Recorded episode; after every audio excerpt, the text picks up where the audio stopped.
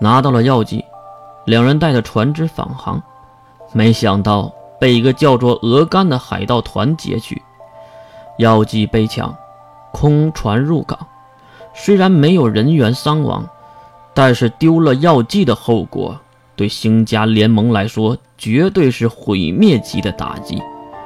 最后，星满天决定隐瞒此事，就说药剂奇异消失。出重金寻找药剂，但是当心纸包不住火。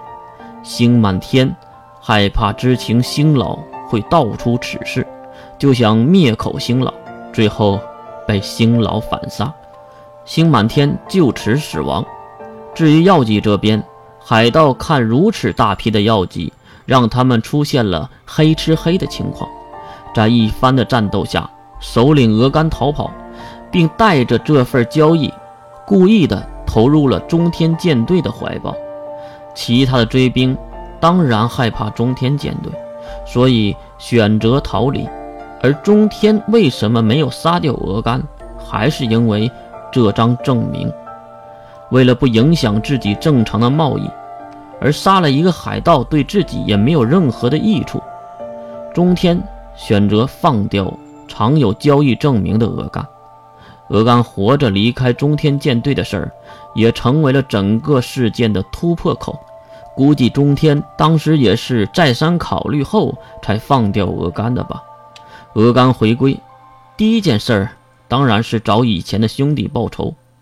那些海盗以为鹅肝和中天达成了某种合作，所以害怕报复的海盗们趁着战区混乱，异教徒入侵的时候。来俘虏中天的小公主小兰，而阴差阳错的就死在了那里。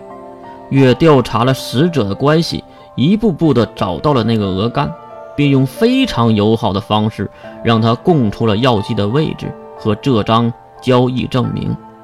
整个事件结束，一口气叙述完整个事件的始末。白东的眼睛还在眼眶里来回的晃动。应该是在想些什么？话语中的故事有很多的漏洞，可是绝大部分都是可信的。就算不信，他又能怎样呢？此时，白东的手机已经响了起来，是星老打过来的。他按照纸张上的保管证明，找到了一家民办的仓库，星家联盟丢失的药剂全在其中，药剂。被找到了，放下了电话，白东脸上的凝重消失，喜悦缓慢升起。他看向面前的小丫头，银发的少女。月妹妹，几百家雇佣兵和侦探都无法找到的线索，就因为你听到了一句话，就破解了整个事件。你，还真是厉害呀！找回了药剂，你就是我们星家联盟的大恩人。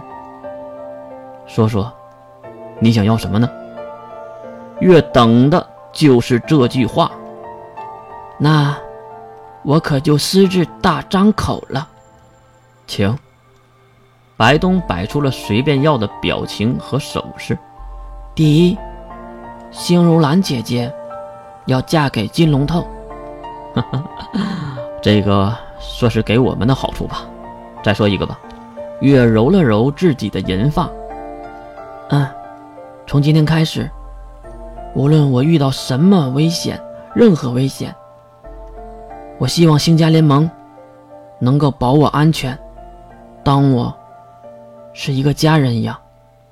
一旁的水兵听起来没什么感觉，因为他事先知道月要这么说。而白东和白南可就不这么想了。